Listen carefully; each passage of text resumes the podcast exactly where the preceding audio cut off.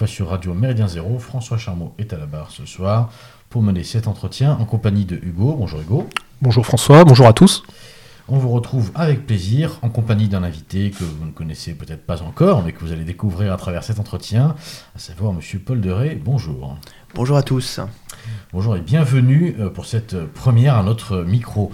Euh, une première qui sera euh, consacrée donc parler de votre récent travail, de, votre, de vos récentes investigations autour d'une thématique qui nous est chère puisqu'on a, on, a déjà commis une émission, j'allais dire, sur le sujet plus largement, qui est sortie il y a peu. J'encourage les auditeurs à se rendre sur notre site internet et à retrouver cette émission en compagnie de Thibaut Kerlerzin concernant l'émergence des lobbies écologistes. On a beaucoup parlé avec euh, notre camarade Thibault euh, et Maurice ce soir-là de théorie, euh, de grands, des grandes manœuvres finalement écologiques à l'échelle mondiale qui ont eu lieu. Et ce soir, en compagnie de Paul Deré, on va rentrer, j'allais dire, si j'ose dire, dans le vif du sujet. C'est les travaux pratiques ce soir qui, qui commencent, qui reprennent, puisqu'on va prendre un cas bien précis, qui est celui des luttes, de la lutte, des luttes, on verra d'ailleurs s'il y a plusieurs façons de le qualifier, contre le projet d'autoroute A69 reliant les villes de Toulouse et Castres. Euh, un projet qui date, on va le voir, euh, il bonne trentaine d'années quasiment maintenant, mais qui a pris une nouvelle dimension avec le début des travaux euh, courant 2023 et dont, les, donc finalement la, contestation s'est aggravée, agrandie et a été surtout récupérée politiquement par, par eh bien, une, frange, une frange de militants écologistes assez particuliers on va le voir ensemble. D'abord, peut-être qu'on peut vous demander de nous résumer un petit peu les racines de ce projet, sa genèse, et puis nous dire aussi pourquoi ça vous intéresse. Le projet m'intéresse beaucoup, déjà parce que j'ai de la proche famille qui habite pas très loin du tracé. Donc euh, la question s'est imposée à moi. Hein. si on s'intéresse pas à la politique, la politique s'intéresse à nous. Et de surcroît, j'ai trouvé extrêmement intéressant, extrêmement intéressante la, la sorte de, de cocktail de luttes très très diverses qu'il y avait autour, de, autour du projet, qui mélangeait des intérêts financiers, des lobbies industriels, puis également les réseaux, euh, les réseaux macronistes, les, réseaux Parti, Socialiste, PRG et autres. Et euh, cette mafia du Sud-Ouest qui a été mise en lumière par euh, Papacito avec ses vidéos qui ont fait beaucoup de bruit, je pense qu'elles ne sont pas assez connues du reste de la France, qui ne sait pas à quel point le Sud-Ouest est une, est une baronnie. Alors concernant l'autoroute A69, euh, sans entrer dans une grande dissertation routière, ce que, vous avez, chers auditeurs, à, retenir, c'est que jusque dans les années 90, la ville de Toulouse, capitale de Haute-Garonne et d'Occitanie, euh, euh, n'était pas très bien reliée à Castres, qui est la sous-préfecture du Tarn, juste en dessous de Albi.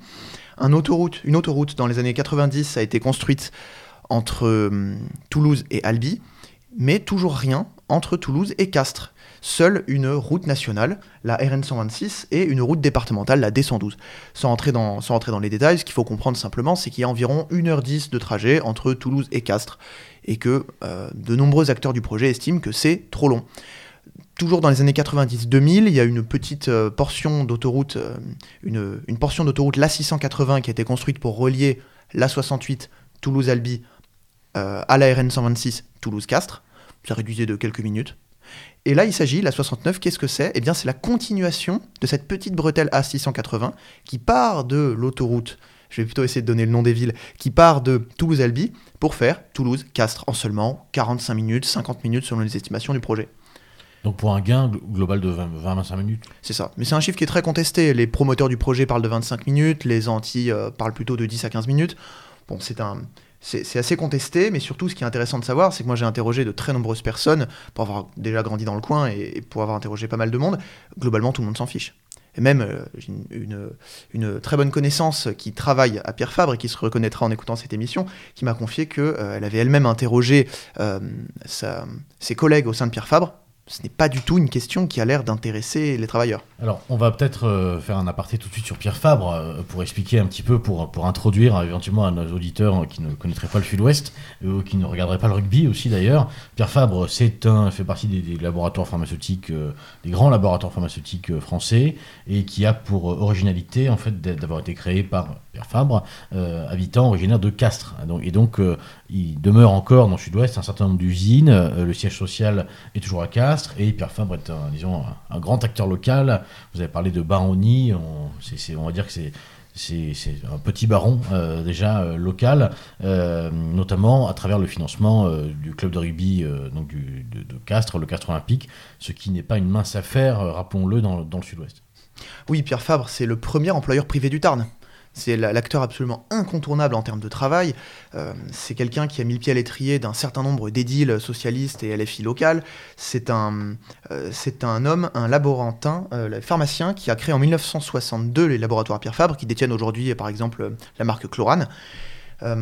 Pierre Fabre, premier employeur du Tarn, et également fervent soutien du projet depuis les années 90. Pierre Fabre est mort il y a une quinzaine d'années, mais son héritage continue de, continue de grandir.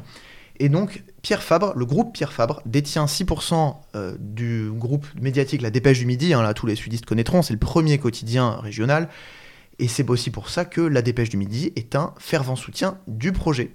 La Dépêche du Midi, qui est détenue par Jean-Michel Baillet, alors vous reconnaîtrez peut-être, c'est donc un, des grands édiles, on peut quand même parler des grands édiles de la, de la mafia maçonnique sudiste qui avait été mis en lumière par l'influenceur Papacito dans cette vidéo avec Valeurs Actuelles.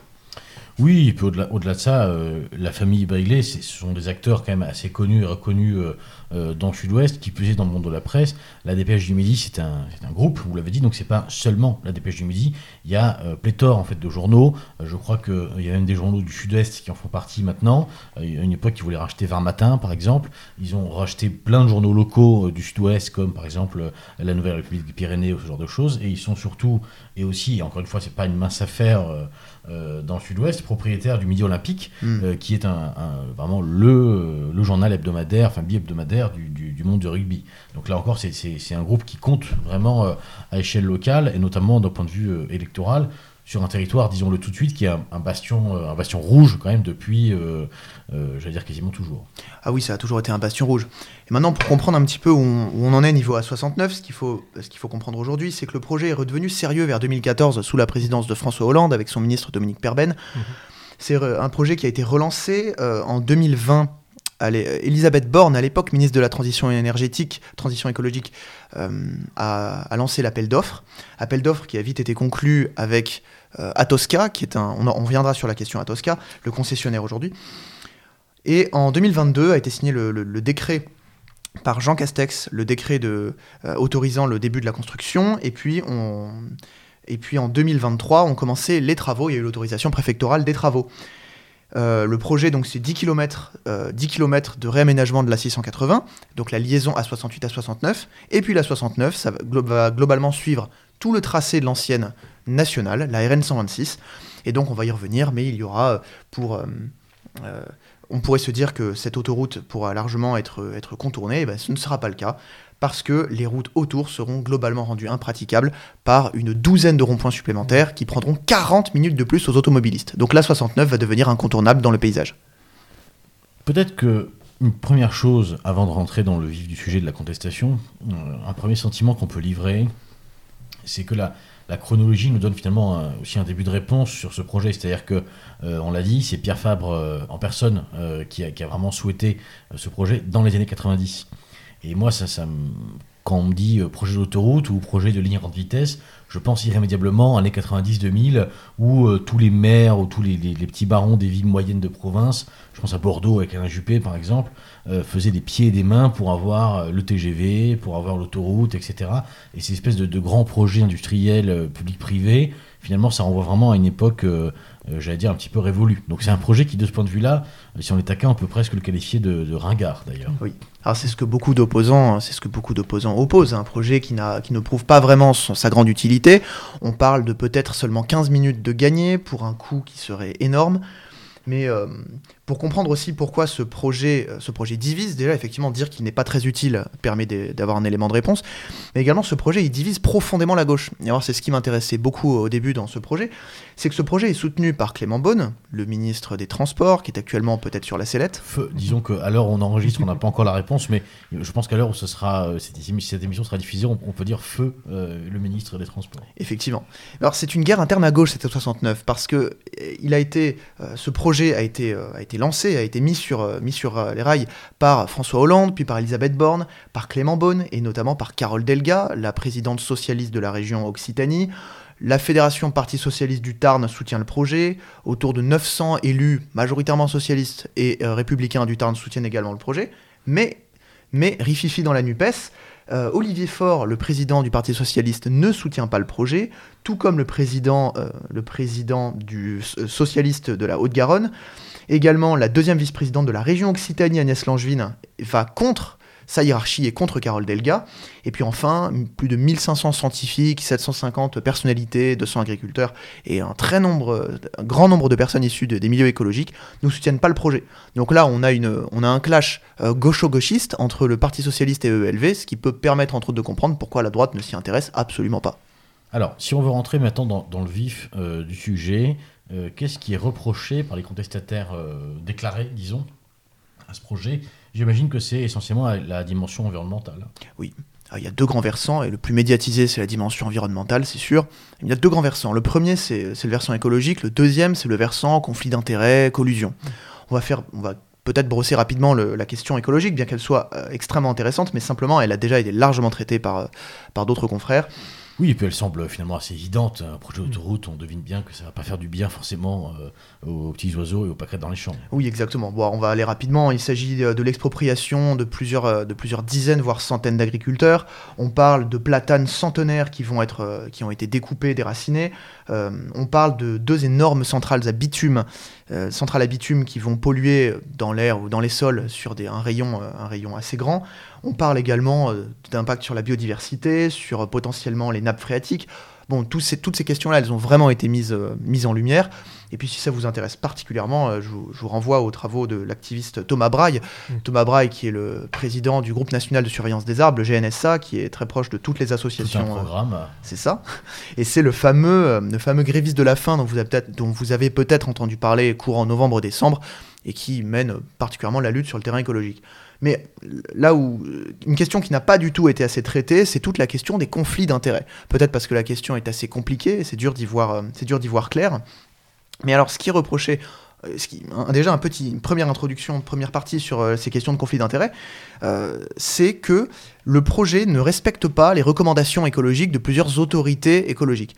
On a par exemple l'autorité environnementale, qui est une sorte d'autorité publique euh, indépendante rattachée au ministère de l'écologie, qui a rendu un rapport négatif sur le sujet. Et une deuxième, euh, autorité, qui est le Conseil national de protection de la nature, le CNPN, qui est rattaché au ministère de la transition écologique, qui a également rendu un avis négatif. Et pourtant, et pourtant, le projet est en route et un arrêté interpréfectoral a autorisé le projet. Alors vous me direz pourquoi est-ce que les préfets ont autorisé le projet? Peut-être parce que le préfet du Tarn à l'époque de la signature de, ce, de cet arrêté, le préfet du Tarn euh, était également un ancien, un très très proche de Macron, financier de sa campagne, et également euh, directeur de cabinet d'Emmanuel Macron, il y a quelques années, dans la première campagne. On a, donc on a quand même un, grand soupçon de, de fraude ou moins d'irrégularité. L'autorité de régulation des autoroutes s'est également saisie, de la question. À ma connaissance, on n'a pas encore de, réponse parce qu'il n'y aurait pas eu assez de consultations préalables à la 69. Et l'argument qui, est, qui est soulevé par cette autorité des autoroutes, c'est qu'il euh, y a une disproportion entre le manque de consultation et les potentielles hausses de prix et gros impacts environnementaux du projet et parce que le projet également, les, opposants, un argument qui n'est pas écologique, les opposants dénoncent un autoroute pour riches avec un aller-retour en voiture autour de 17 euros, en camion de 40 euros, euh, un prix qui pourrait être réduit par un abonnement, mais que les, habitants seraient obligés de payer à cause justement de la route euh, avec ses 12 ronds-points supplémentaires qui sera construite, enfin qui sera aménagée à côté. Peut-être un, point, euh, pardon Hugo, je te, laisserai la parole juste après, peut-être un point qui, est intéressant, euh, là encore du point de vue du projet, ce sont les contre-arguments avancés justement euh, sur la partie écologique, notamment celui de la compensation. Alors pour, pour comprendre le mécanisme de compensation écologique, je renvoie les auditeurs euh, notamment euh, à un article euh, qui est paru dans la revue Éléments. alors, le, malheureusement, j'ai pas noté le numéro, mais c'était courant 2023. un article de Guillaume Travers qui expliquait parfaitement en fait ce, mécanisme de compensation. Je vais la faire évidemment très courte. grosso modo, on déracine 50 arbres, on en replante 200 en Amazonie, donc finalement euh, d'un point de vue global, puisque l'écologie est uniquement vue sous le prisme global, eh bien, tout va bien, voire même on fait du, on bénéfice vert pour la planète, ce qui permet évidemment de faire des, versations financières à droite à gauche avec des intermédiaires, avec des planteurs d'arbres. Donc, grosso modo, il y a quand même un argumentaire euh, qui est là pour soulager les bonnes consciences euh, vertes et écologiques, mais qui manifestement ne suffit pas euh, aux contestataires. La contestation peut être, allons-y, parlons-en. grosso modo, en France, il n'y a pas 40 mouvements d'envergure écologique. Il y en a plusieurs, mais il y en a un qui nous intéresse tout particulièrement parce qu'il s'est mis aussi en lumière dans l'affaire des mégabassines dans la région de, Poitiers à Sainte-Soline. ce sont pardon, les soulèvements de la Terre soulèvements de terre qui ont été d'ailleurs, euh, euh, dont une tentative de dissolution a eu lieu, qui a échoué devant le Conseil d'État, qui finalement, euh, qui d'ailleurs, parenthèse, j'arrête avec les parenthèses, mais le même jour, donc c'était un jour de novembre, au Conseil d'État, il y avait deux audiences, hein, deux, recours contre des, décrets de dissolution, à savoir celui des soulèvements de la terre et celui de l'Alvarium, nos camarades de Feu l'Alvarium qu'on salue. évidemment, je vous laisse deviner lequel a été finalement rejeté et lequel a été donc accepté.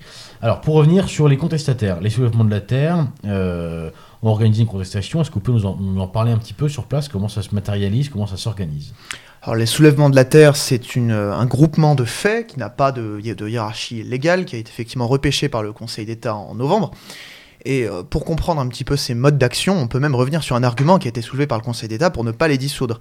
Il s'agit d'un groupe qui ne fait que relayer, j'emploie les mots du Conseil d'État, relayer complaisamment des vidéos de violence pour appeler peut-être à les reproduire. C'est un groupe très malin qui est un, groupe euh, de terrain, ce n'est pas un groupe de réflexion, c'est vraiment un groupe de terrain, qui est un petit peu le bras armé de groupes euh, intellectuels plus constitués. Les soulèvements de la Terre s'inspirent d'un intellectuel suédois dont vous avez peut-être entendu parler, qui est Andreas Malm, le théoricien plus ou moins de, de l'écoterrorisme. Lui, il parlerait d'éco-sabotage. Et ça nous permet de comprendre quels sont le mode d'action de, des soulèvements de la Terre. Les soulèvements de la Terre, quelque part, c'est un petit peu Extinction Rébellion 2.0. Considérant que l'agite propre ne suffit pas, il mélange à l'agite propre les dégradations. On va les retrouver derrière les manifestations contre Sainte-Soline, contre les, bassines de retenue ou méga-bassines de Sainte-Soline. Euh, on va les retrouver derrière la lutte contre la 69. Et donc c'est un groupe qui va organiser des ZAD, qui va organiser des envahissements de, par exemple là pour la 69, les soulèvements de la Terre ont organisé deux énormes manifestations, enfin énormes, pour le lieu c'est énorme, euh, deux manifestations en avril et en octobre dernier. Et euh, dans la manifestation d'octobre dernier et une autre petite de décembre, deux entreprises de béton, de bétonnerie, ont été envahies, leurs leur, bâtiments incendiés et euh, des engins de chantier dégradés. Ont fait de gros dégâts, donc c'était dans la région de Rouen. Ils ont fait d'énormes dégâts, notamment avec de la, mousse expansive euh, euh, projetée dans les machines. On parle de a priori plusieurs millions d'euros de dégâts. Bon, ça c'est la Lafarge qui dit ça, mais grosso modo, il y a au moins des centaines de milliers d'euros euh, causés en 10 minutes suite à une action, il faut le dire, extrêmement bien menée avec 200 personnes qui se retrouvent dans une forêt, qui font une marche d'approche. C'était une véritable mission commando, si j'ose dire, bien menée et et malheureusement, il n'y a pas eu de, de grands coups de filet de la police hein, derrière, donc c'est assez curieux. Quand on met ça en, balance, en perspective avec euh, les événements euh, de, de, de, Romans-sur-Isère, ou même, euh, on, va, reprendre quelque chose encore plus anecdotique, avec les, les, quelques, les quelques jeunes gens qui ont qui ont jugé bon de, déployer une banderole, par exemple, le, jour du match France-Afrique du Sud euh, de rugby en, soutien aux, aux Boers, euh, aux Boers africains et qui ont passé ensuite, je crois que c'est 36 heures en garde à vue. Bon, euh, on sent quand même qu'il y, a un deux poids, deux mesures, hein, globalement, dans l'exécution de la justice. Mais alors tout ça, ces mouvements le savent. Euh, dans le livre phare d'Andreas Malm qui s'appelle euh, Comment saboter un pipeline, euh, il l'explique, il le dit bien, vous, militants écologiques, vous avez l'État contre vous, mais pas la justice. Vous risquez tout au plus quelques heures de garde à vue. Et donc c'est quelque chose qu'ils savent bien. Ils le savent bien, mais l'État l'État réagit. Alors ça ne va pas se matérialiser sous forme de coup de filet, ça s'est matérialisé sous la forme d'instructions données au préfet de tout faire pour permettre à l'État de mener ses grands chantiers. Et donc des médias ont révélé que les les préfets bénéficient de primes allant jusqu'à 25 000 euros euh, s'ils permettaient à l'État de mener ces grands projets, comme par exemple les bassines de retenue des Deux-Sèvres ou l'autoroute A69. Donc il y a quand même une réaction, euh, une réaction des préfets qui ont tout intérêt à ce qu'une répression féroce s'abatte sur les manifestants, mais qui ne seront pas poursuivis par la justice. C'est quand même deux pouvoirs assez différents. Euh, dans les autres groupements écologiques, on a tout un, c'est tout un magma de groupes qui se connaissent très bien mais qui n'ont pas toujours les mêmes fonctions. On va retrouver Extinction Rébellion et Dernière Rénovation, deux groupes avec un bon maillage local qui, se, qui s'occupent beaucoup de la communication, qui organisent des réunions publiques, place du Capitole, à plein d'autres endroits dans Haute-Garonne, qui vont également faire de l'agite propre, déployer des banderoles. Ils ont envahi le siège de Pierre Fabre euh, en avril dernier.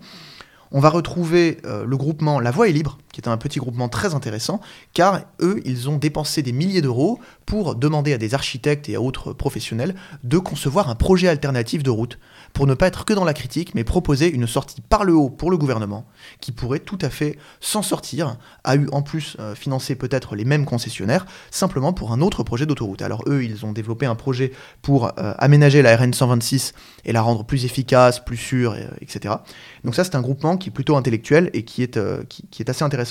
On a aussi le groupement national de surveillance des arbres, le GNSA, qui a été fondé et présidé par Thomas Braille, l'activiste aux grèves de la faim, interviewé également chez nos, confrères de Toxin et de, et, de Radio Dixie par Baptiste Marchais, qui est euh, quelqu'un de pas du tout sectaire et qui va s'enchaîner dans les arbres avec son petit hamac, qui va y dormir parfois pendant des jours et des semaines en mélangeant tout ça avec une grève de la faim pour empêcher les pompiers de qui va plutôt mobiliser du temps de pompiers pour le déloger et ainsi empêcher les, euh, les constructeurs de, détruire les arbres.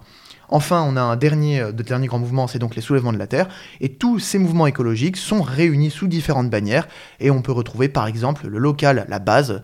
Euh, la base qui est un grand groupe, un local d'une très grande qualité en banlieue de Toulouse, vers Orgueil qui est un, local qui ressemble à une grande maison du Sud de très, très bonne facture, qui regroupe tous ces mouvements-là, ainsi que Greenpeace, Alternativa et autres. C'est des groupements donc pas, assez, euh, pas très sectaires, qui se parlent entre eux, qui financent de gros projets entre eux, mais qui occupent tous une position assez complémentaire. La com, la gîte propre, les projets alternatifs, les grèves de la faim, les manifestations, les ZAD et les violences. Euh, et, dernièrement, parlons des ZAD, ça nous permettra de faire un lien avec l'actualité. Une ZAD a été ouverte au lieu dit de la, euh, de la Crémade, qui est une petite route euh, qui passe quelque part au milieu du tracé de la 69. Et donc une ZAD a été ouverte par plutôt des militants proches des soulèvements de la Terre. Et ça nous permet d'ailleurs de, parler de militantisme, puisqu'en fait, une ZAD de gauche, eh bien, c'est un très bon endroit, familial, convivial, avec avec des dizaines de boomers qui font des barbecues, euh, parfois même dans les manifestations, des crèches. C'est extrêmement organisé et on peut déjà observer une petite leçon de militantisme de leur côté. C'est que leurs manifestations, ce ne sont pas que des jeunes de 25 ans à cagoule, ce sont des événements très conviviaux où les familles se retrouvent pour passer des bons moments le dimanche. Oui, c'est une des forces peut-être.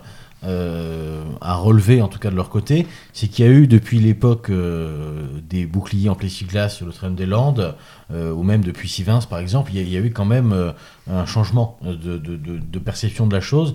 Ils ont compris qu'il ne fallait pas se laisser enfermer dans un narratif médiatique basé uniquement sur des militants extrémistes, etc. Et ils ont su effectivement ouvrir les vannes, si j'ose dire, à un public plus large. Mais c'est aussi si on essaye de relativiser un petit peu, euh, c'est aussi le sujet euh, qui permet de mobiliser. C'est-à-dire que c'est beaucoup plus simple euh, de faire venir des villageois qui sont concernés par un projet d'autoroute que les mêmes villageois qui sont concernés par, par exemple, un projet d'implantation de centres pour migrants.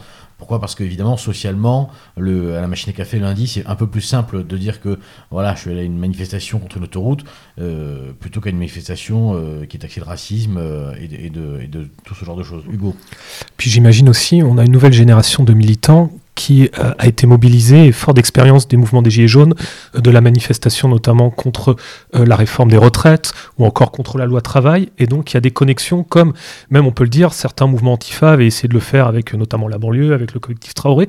Donc là, j'ai l'impression qu'on se retrouve avec une, une, nouvelle génération de militants qui ont réussi à faire la jonction entre les militants écolos tradis façon José Bové, Greenpeace, Attaque, donc un peu les boomers et anciens, et cette nouvelle génération plutôt plus marqué à gauche, plus d'extrême gauche, plus de portée sur l'action, proche des idées un petit peu anards, et qui euh, s'engouffre un petit peu dans, toutes les causes. Donc ça forme une espèce de nébuleuse assez efficace au final. Tout à fait. C'est euh, ce que vous venez de décrire, c'est exactement ce que j'ai pu constater en allant à une réunion de la base, une réunion à la base euh, organisée par Extinction Rébellion, qui était une réunion d'information sur la 69 en octobre. Et c'est exactement ce que j'ai vu. Euh, dans l'assemblée, où nous devions être une petite centaine, je dirais qu'il y avait environ la moitié de boomers aux cheveux blancs, à boucles d'oreilles, à écarteurs parfois, des boomers à cheveux longs et à petits chignons un peu sales, qui côtoyaient des très jeunes des très jeunes. Alors là, le cliché total, on se croirait dans un dessin de Marceau. C'était euh, c'était des Sarwell, c'était des cols tunisiens ouverts, c'était des jeunes voûtés de 50 kilos tout mouillés. Mais euh, tous communiant dans un, dans un même, même objectif, faisant connaissance, partageant les joints. Et, euh, et- effectivement, c'est une, c'est une grande efficacité que d'avoir à la fois des professeurs, des, euh, des professeurs, des avocats, et puis en même temps des petits jeunes. C'était euh, des, quand je dis des petits jeunes, c'est même pas forcément de 20 à 30 ans. C'était des, c'était des ados, il y avait des enfants. Ils ont vraiment un, un réseau qui est un réseau qui est excellent. Alors, le visage, euh, l'enveloppe a changé, euh, le contenu, en revanche, est toujours le même. C'est-à-dire que globalement, là, il y a eu donc cette création de ZAD, euh, ça, remonte à quelques jours avant l'enregistrement de l'émission. Il y avait une autre tentative au cours de l'automne, je crois que c'était en octobre, où il y avait en fait, suite à une manœuvre assez habile, parce que les soulèvements de la Terre, une de leurs marques de fabrique, vous l'avez dit, c'est un groupe de terrain, mais c'est aussi, c'est quasiment un groupe de tacticiens. C'est-à-dire que euh, quand on remonte par exemple à la, à la grande manif qu'il y a eu donc à Sainte-Soline contre les méga-bassines, ils avaient déjà fait euh, plusieurs cortèges avec des couleurs, euh, avec euh, certains chargés d'attaquer la police, d'autres non. On se souvient des images euh, complètement lunaires, des, des- des flics sur leur quad, enfin c'est des types en, en- en bleu de travail. Et ils ont refait un petit peu la même chose avec un- une dimension sans doute plus festive pour la 69, c'est-à-dire qu'il y a eu là encore trois cortèges, un premier cortège euh, majoritaire d'ailleurs rassemblé euh, autour de cerfs-volants, ce genre de choses avec les enfants, les personnes âgées, etc. Qui a vraiment, euh, était le cortège d'ailleurs déclaré, qui a vraiment happé l'attention des forces de l'ordre.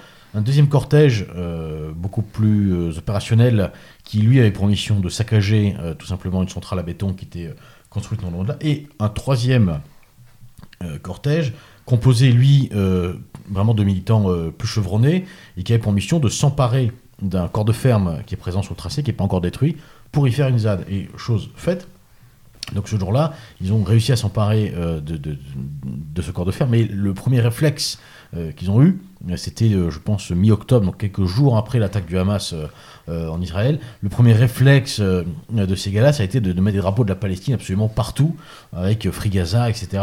Quoi qu'on pense, on n'est pas là pour parler de ce sujet, mais je veux dire, c'est intéressant parce qu'on voit que leur grand délire de l'interse- l'intersectionnalité des luttes, finalement, est toujours omniprésent. Hugo. Euh, ce qui fait aussi leur, leur force hein, réelle, c'est l'aspect médiatique.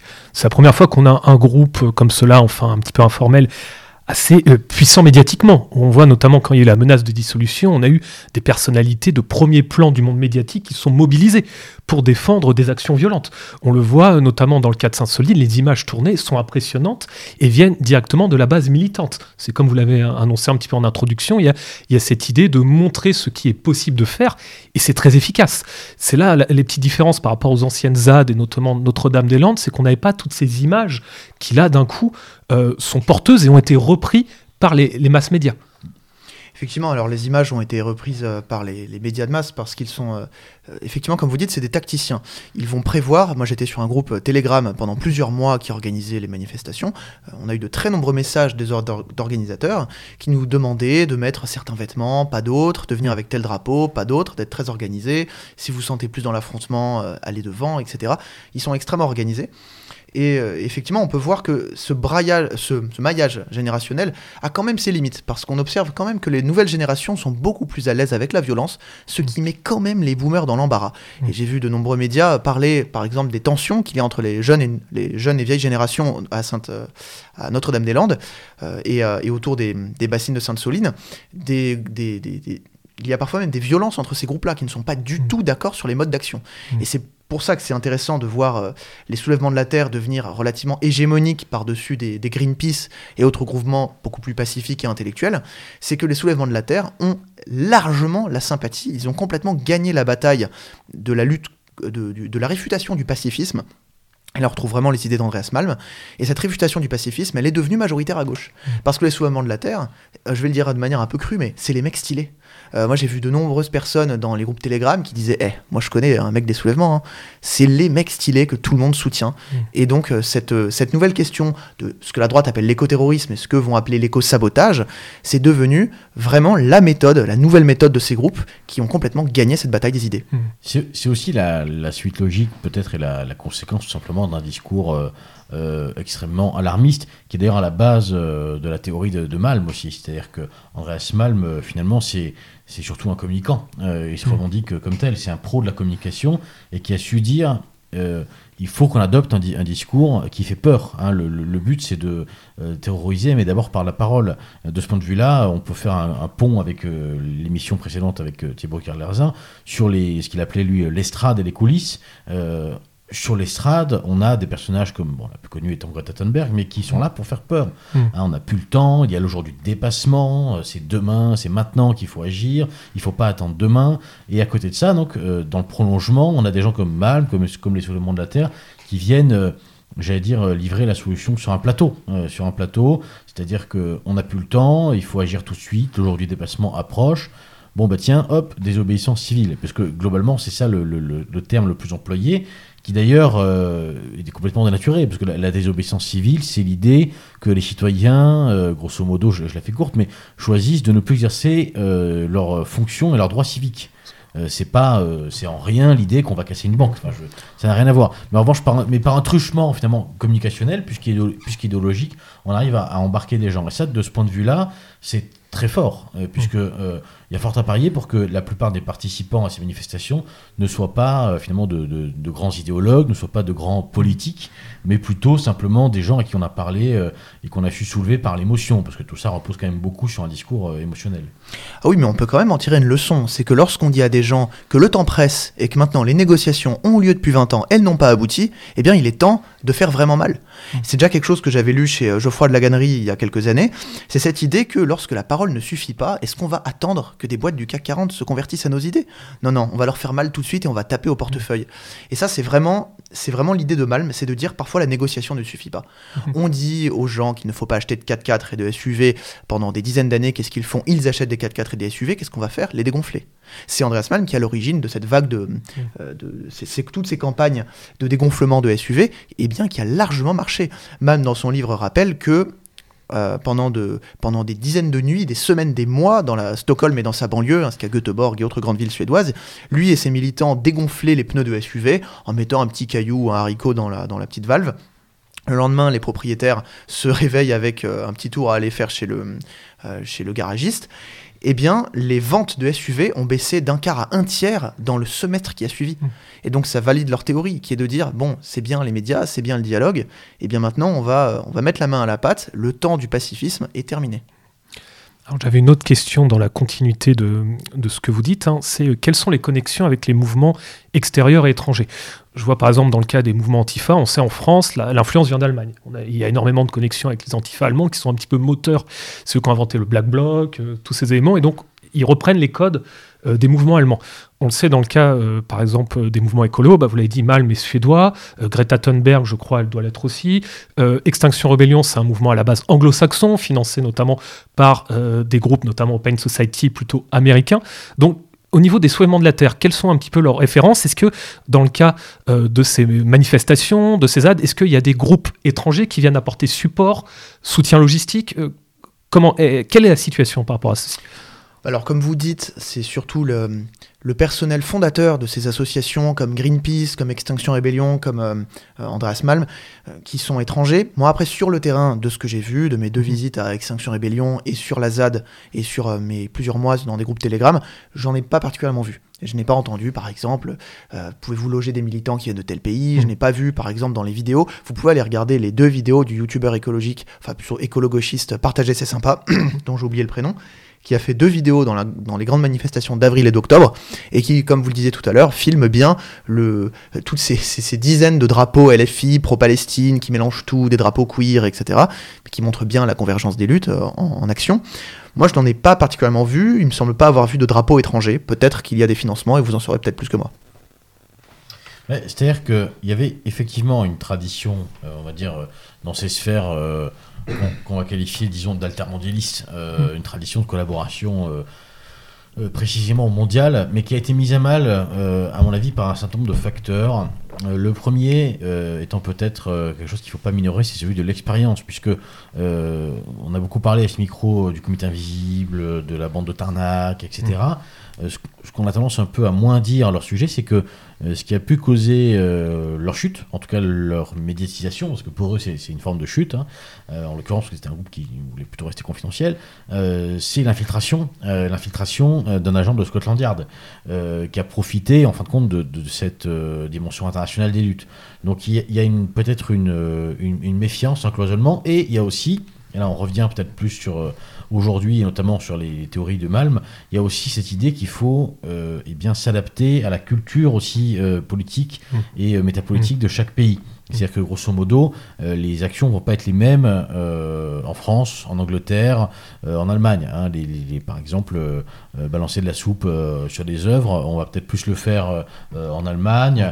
coller sa main sur le périphérique, on va peut-être plus le faire en France. Peut-être qu'un rapport à la voiture différent. Donc là encore, il y a une tactique militante qui, tend à cloisonner. Et puis, enfin, il y a les sujets. C'est-à-dire que la partie internationale des, choses, on l'a beaucoup vu sur les contre-forums économiques, euh, sur les manifestations euh, à Toronto, ou ce genre de choses. Là, on est sur un sujet qui est extrêmement franco-français j'allais même dire, qui est extrêmement local. On l'a vu, on l'a dit. Donc, potentiellement, euh, il y a peut-être moins d'intérêt aussi à l'échelle euh, européenne internationale. Il y a peut-être moins d'intérêt à l'échelle à l'échelle internationale, mais en revanche, le sujet n'est pas si local que ça. Et ça, c'est une première grande limite que moi j'ai observée à ces mouvements, c'est qu'ils semblent n'avoir aucune conscience ou presque de la dimension nationale du sujet. International, j'irai pas forcément jusque-là, mais par exemple, j'ai vu très très peu de journaux, très peu de magazines ou de groupes. Il faut rendre hommage peut-être aux journaux comme Reporter ou Novétique, euh, qui ont parlé de tous les sujets de collusion autour, euh, autour du sujet. Hein. Le, concessionnaire Atosca est une filiale euh, du, du quatrième groupe de BTP français après Vinci et FH Bouygues, qui est NGE et NGE qui est euh, entre autres possédé par le Fonds Ardian, qui est lui-même dirigé par un proche de Macron, qui détient par une filiale la deuxième société, Atosca Concession, qui, euh, qui va gérer, la, simplement l'autoroute pendant les 55 ans de concession. Donc beaucoup d'argent dans, un proche de Macron qui l'a financé en 2017, qui était dans son cabinet et qui était le trésorier de sa campagne. Donc ça commence à faire beaucoup.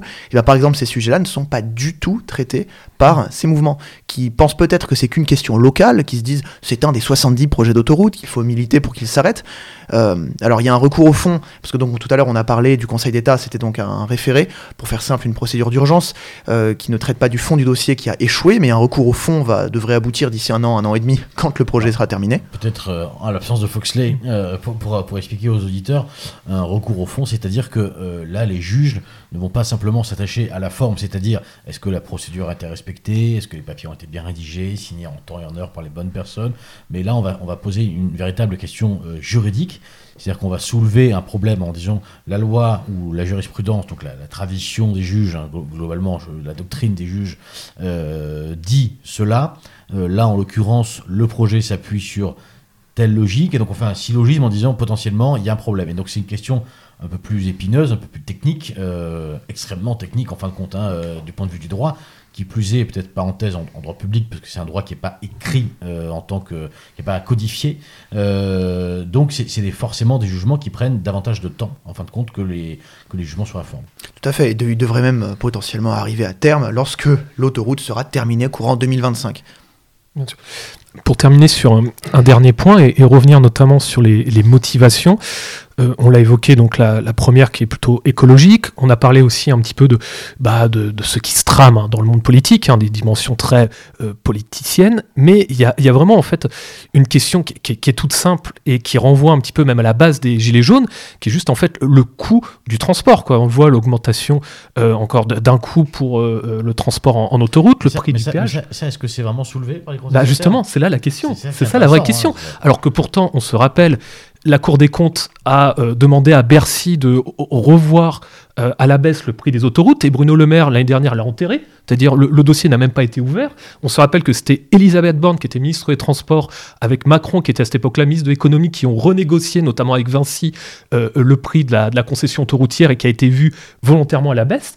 Là, il y a aussi un élément qui, est à l'origine même des, grandes manifestations des Gilets jaunes. C'était le prix du carburant et le péage. On se rappelle euh, des points de péage qui avaient été bloqués, ouverts, voire incendiés.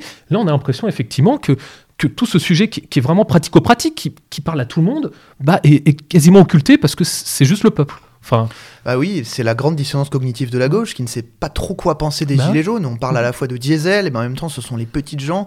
On comprend pas trop exactement où est-ce qu'un un marxiste conséquent ou un gauchiste devrait se placer. Euh, C'est la question qui se passe actuellement en Allemagne avec une baisse, euh, une baisse d'un avantage sur le gasoil. Et puis pareil, la gauche allemande ne sait pas trop quoi penser des aides aux agriculteurs. Faut-il les aider à polluer plus, mais donc à produire plus d'agriculture? Ils ils sont effectivement, ils ont beaucoup de mal à se placer. Ce que je peux dire, c'est que sur le terrain, le sujet de- du prix de l'autoroute est régulièrement évoqué. On parle hein, donc de 17 euros aller-retour pour une voiture, 40 pour un camion, euh, etc. Mais on n'en parle pas beaucoup. Parce qu'à la fin, notamment, le, le groupe La Voie est libre, qui a proposé un projet alternatif de réaménagement de la route nationale, eh bien, souhaite un réaménagement de la route avec des pistes cyclables, avec des écoquartiers, etc. Finalement, à la fin, le fait qu'on puisse moins conduire, eh ben, je crois que ça les gêne pas tant que ça. Euh, ce sont beaucoup les, riverains qui sont excédés à l'idée de devoir soit payer pour une autoroute plutôt rapide, soit mettre maintenant quasiment deux heures avec euh, des, une dizaine de ronds-points construits en plus. Mais à part, ces, à part ces riverains que vous entendrez interviewés par la télé ou d'autres radios, ce n'est pas vraiment un point euh, névralgique qui intéresse euh, ces mouvements, plutôt des coups de type soulèvement de la Terre, extinction, rébellion.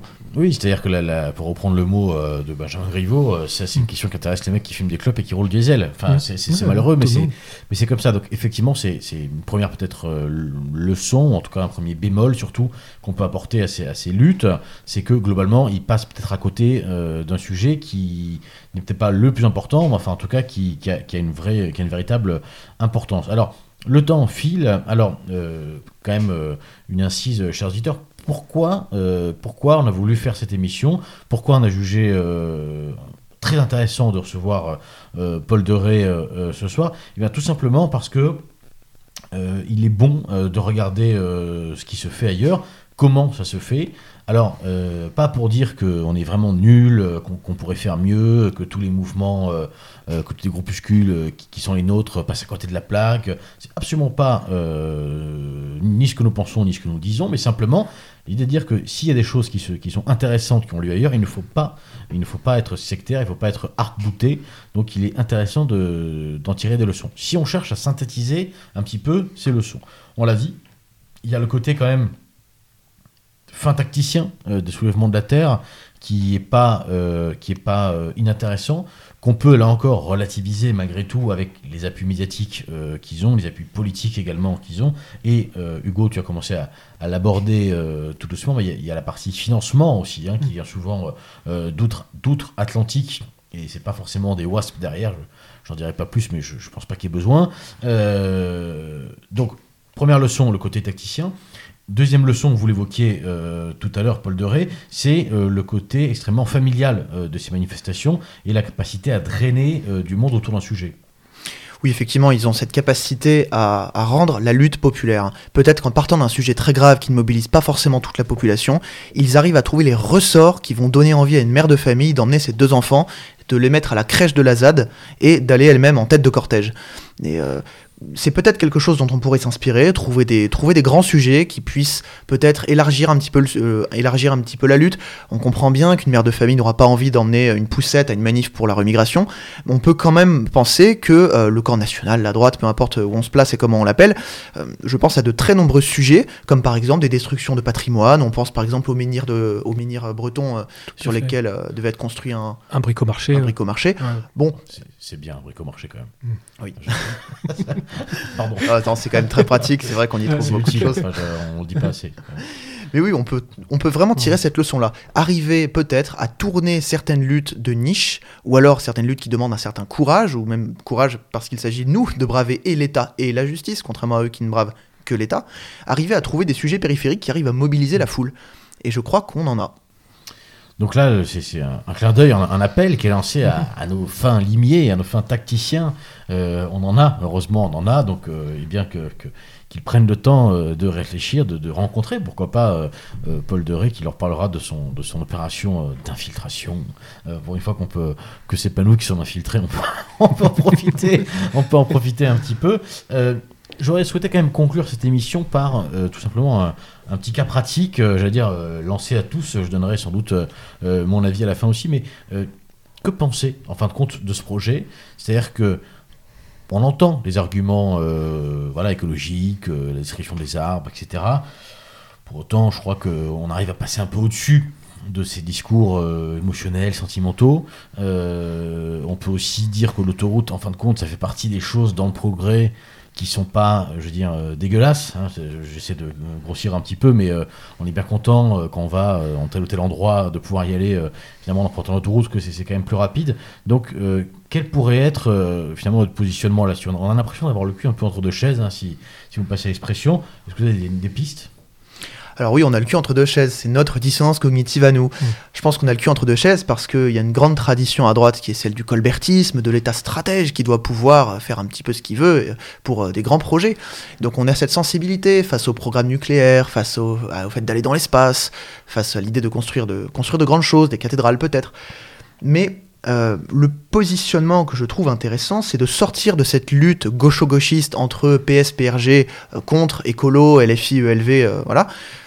Il y aurait un créneau qui pourrait être simplement celui de dénoncer, et c'est ce qu'a fait notamment, euh, à ma connaissance, le seul, responsable de droite, qui était Eric Zemmour, à parler du projet, à dire que finalement c'est un projet qui ne montre pas vraiment son utilité, qu'on n'est pas contre des grands, des grands programmes d'État, euh, mais qu'on pourrait par exemple plutôt axer sur le nucléaire ou sur le logement des Français, un énorme sujet dans toutes les régions, et les, tous les provinciaux le savent, et surtout euh, peut-être même les Parisiens. Nous avons, je crois, un créneau qui pourrait être celui-ci qui serait de donc de dire nous ne sommes pas contre les projets mais celui-ci est inutile. Et de surcroît je crois qu'on pourrait vraiment investir un champ intellectuel qui est extrêmement délaissé par la gauche qui est le sujet de la corruption et des collusions. Toutes ces petites histoires de financement de magouilles et de baronnie euh, de baronnie sudiste mériteraient je crois vraiment d'être sur le devant de la table et on le voit j'ai un exemple assez concret si des médias souhaitent euh, se, saisir de, ce- sujet on voit les audiences énormes qu'ont fait les deux vidéos de Papacito avec euh, je crois Baudouin et Baudouin et, Georges à l'époque, qui a mené peut-être au limogeage de Geoffroy Lejeune, mais qui ont eu un retentissement énorme, qui aujourd'hui mobiliser de mobiliser le public sur différents réseaux sociaux, vidéos qui sont très largement republiées, qui font des centaines de milliers de vues. C'est un sujet euh, que la gauche n'a pas saisi et qu'elle nous offre quasiment sur un plateau. Alors, toujours, euh, le problème, c'est l'organisation transnationale, parce qu'il y, y a des initiatives qui existent, notamment dans le cas du patrimoine, toujours des associations qui, se créent, qui se mobilisent pour euh, protéger, je sais pas, une église, un bâtiment, mais en fait, on est toujours tiraillé entre euh, une identité nationale et une identité régionale. Et souvent, ça a plus être un, groupe autonome, un petit peu local, qui va monter un projet, mais qui va avoir du mal à rallier des éléments extérieurs. Et c'est là où, effectivement, dans le cas des soulèvements de la Terre, il y a vraiment un, un élément global à c'est cet aspect assez lâche en fait de la structure, c'est-à-dire euh, euh, ils prennent un petit peu ce qu'il y a à prendre, donc ils vont prendre par exemple Extinction Billion pour les financements, pour les locaux, pour l'aspect médiatique, ils vont avoir des connexions avec euh, des groupes qui sont rodés euh, à la confrontation, à la guérilla quasiment, hein, voilà, qui viennent des groupes antifa ou des organisations syndicales. Nous, on a toujours ce problème-là parce que comme souvent, il y a peut y avoir des querelles, il peut y avoir des, euh, tendances et des euh, euh, débats de fond qui sont par moments irréconciliables avec cet aspect trop autonome. Donc les initiatives existent, mais n'ont pas un retentissement comparable. Donc c'est toujours pareil, hein, c'est sur ce point-là où il faut travailler. J'aurais juste un, petit dernier point à rajouter, c'est par expérience, moi je suis allé plusieurs fois à Notre-Dame-des-Landes, et dans le cas par exemple d'une ZAD et, du projet actuel, en fait, ils ont des moyens d'action qui sont efficaces pour faire échouer un projet et aboutir à leurs idées, mais ils ont des grandes difficultés à le pérenniser. Par exemple, je vous expliquais, à l'heure actuelle, Notre-Dame-des-Landes, euh, la ZAD officiellement est terminée et les terres sont de nouveau euh, cultivables, mais dans les faits, ce n'est pas ça. C'est-à-dire, on a un groupe de personnes plutôt proches des milieux de, euh, de la rêve party, plutôt des personnes euh, un peu marginalisées qui s'y installent, et si vous regardez les nouvelles, régulièrement, il y a des morts des morts d'overdose, parce que ce sont des personnes qui sont devenues des, endroits un petit peu anarchiques, et il y a des problèmes de viol, il y a des problèmes d'agression, et donc ils n'arrivent pas en fait à, à ensuite pérenniser et mettre en place leurs idées. Et pour donner un exemple, par exemple, la dernière fois que j'étais allé, j'avais rencontré quelqu'un qui avait pour projet de, de mettre des poulaillers, donc de monter des poules, donc c'était intéressant, et ben on l'a dégagé parce que les punks à chiens avec leurs chiens, bah ils n'avaient pas le droit euh, de venir dans la zone. Donc comme ils, nuisaient à la liberté des chiens qui pouvaient pas se balader partout parce qu'ils bouffaient les poules, bah plutôt que de trouver un terrain d'accord et de trouver des règles, bah ils ont juste dégagé le mec. Donc en gros, en fait, c'est ça un petit peu la limite de leur projet, c'est qu'ils arrivent à mobiliser pour euh, défendre une cause ou pour euh, la faire échouer, mais ensuite ils n'arrivent pas à recréer quelque chose. Notre-Dame-des-Landes, c'est malheureusement un petit peu le- euh, l'exemple parfait. Voilà, et puis bon, je- pour, pour compléter, peut-être, évidemment, je, je suis d'accord avec ce qui a pu être dit, mais je, pense aussi qu'il faut qu'on qu'on arrive à sortir des, des- des débats et des, des arènes imposées. C'est-à-dire que là, on, on nous pose un cadre, encore une fois, assez manichéen. C'est-à-dire que globalement, est-ce qu'on est pour, est-ce qu'on est contre ce Mhm. projet? Et on nous pose le projet tel quel et il faut se positionner. Alors évidemment, on, peut et il faut d'ailleurs soulever voilà, les, questions de conflit d'intérêts, de collusion, même s'il y a quelque chose d'assez lassant et il y a une forme de fatalité, c'est-à-dire que inévitablement, évidemment que c'est des barons locaux, évidemment que les francs-maçons sont pas loin, évidemment qu'il y a aussi des gros groupes industriels parce que c'est toujours une question de pépette euh, in fine. Euh, Peut-être que un des moyens de sortir finalement de ce débat imposé, euh, qui nous convient assez mal, euh, il faut le dire, c'est simplement de revenir à la base, c'est de dire oui, l'autoroute, c'est un bien public. Mm. Nous sommes, là encore, je fais un Ah, petit clin d'œil à. Guillaume Travers, nous, nous sommes pour le bien commun. hein, Mm. hein, Mm. L'autoroute, ça devrait être un bien commun qui a été construit avec notre argent, enfin celui de nos grands-parents en l'occurrence. Donc, euh, Et remboursé depuis des années en plus. Première question, la, la- la- la première question c'est pourquoi c'est privé Euh, Mm, Voilà, et mm, donc enfin, ça c'est un- c'est un sujet qu'on a délaissé et qui pour le coup peut-être euh, parlerait euh, à beaucoup de gens. Euh, peut-être Mm. que les gilets jaunes seraient ravis qu'on Mm. leur parle de ça. Peut-être que cette fameuse France périphérique, enfin appelez-la comme vous voulez, j'en ai un peu marre de ces, de ces, de ces qualificatifs, mais ça c'est typiquement un sujet, la privatisation, la privatisation des autoroutes, qui est un peu aux confins euh, du sujet du soir, euh, mais qui à mon avis quand même est, est central. C'est-à-dire que euh, moi, à titre personnel, j'aurais pas du tout le même regard sur ce projet s'il était public. Euh, Mm. Je le verrais vraiment dans notre œil. Bah, Mm. après, après tout, pourquoi pas hein. Si c'est une route, je veux dire, qui est gratuite, d'accord, euh, on, va, on va faire tomber euh, trois platanes, mais bon, la nature s'en mettra. Enfin, je veux dire, il faut, il faut, faut être objectif. La nature s'en relèvera. On peut effectivement replanter à côté et aille- ailleurs. Enfin, c'est c'est des choses qu'on peut entendre malgré tout. On n'est pas binaire là-dessus, mais euh, pourquoi devrait-on faire ces efforts au profit d'une compagnie privée euh, pour nous-mêmes ensuite derrière de devoir la financer? Voilà, peut-être une piste euh, qui est celle, euh, qui est celle tout simplement de, de- de la prise de recul, de la réflexion plus large, à savoir ne pas en permanence se laisser enfermer Mm. dans ce pour ou contre, euh, et surtout ne pas tomber dans une forme de réaction, c'est-à-dire que tiens, les soulèvements de la terre sont contre, donc il faut que je sois pour quoi. hein. Ça Mm. c'est vraiment, euh, c'est vraiment peut-être, vous avez cité un certain nombre de, de, de youtubeurs euh, ce soir qui effectivement sur certains aspects euh, peuvent être intéressants par leur force de Mm. frappe, euh, j'allais dire de masse, mais qui globalement, malgré tout, et ça c'est que mon avis, mais euh, n'encouragent pas franchement ni la nuance ni la réflexion. Mm. Euh, or c'est de ça qu'on a besoin. On n'a pas besoin de savoir ce qu'on pense euh, finalement de, des soulèvements de la terre. On a besoin nous-mêmes de proposer autre chose. Euh, la nature a horreur du vide et, et pour l'instant le, le- le terrain n'est pas occupé euh, par nous. Alors évidemment, on n'a pas la justice avec nous, vous l'avez dit. On n'a pas non plus euh, les médias avec nous. On n'a pas grand monde avec nous, mais malgré tout, euh, si on ne s'aide pas nous-mêmes, il risque pas euh, de nous arriver de, de bonnes choses. Ça sera peut-être d'ailleurs ma conclusion. Est-ce que vous vouliez ajouter quelque chose? Oui, peut-être mon petit mot conclusif aussi sur cette, euh, sur cette leçon, sur euh, ce qu'on peut tirer de tout ça, et moi de ce que je tire de, de ces quelques mois d'infiltration, euh, enfin c'est un bien grand mot hein, pour, pour parler de mon, de mon travail, c'est effectivement peut-être la grande leçon de Malm, c'est d'arrêter le légalisme. Et ça c'est une maladie qui est bien implantée profondément dans les neurones de droite. Euh, c'est Jean-Yves Gana qui rappelait ce que disait Dominique Vénère en parlant de débongarçonniser les scouts. C'est une incroyable école de vie, etc. Et à la fin, ça fait des bons garçons, euh, bien serviteurs de ce qu'on pourrait appeler le système. Et donc, euh, moi, c'est ce que j'ai vraiment observé quand j'étais dans tous ces groupes. La question du droit ne se posait jamais. La question des gaves se, posait, la question des procès se posait. Tous les gens qui aujourd'hui ont, ont été dans les arbres, ils ont leur procès qui arrive en février. Euh, c'est des gens qui ont conscience quand même de prendre des risques. Et pourtant, la question de respecter l'ordre établi ne se pose pas. Et donc, c'est quelque chose qu'on pourrait vraiment euh, tenter de. Une, question qui est vraiment importante pour nous, euh, en tout cas dans le camp national, à droite, peu importe comment vous l'appelez, c'est d'arrêter avec le légalisme. La gauche se bat contre le, le pacifisme, et nous, on pourrait essayer de combattre le légalisme, et ce sera ma conclusion.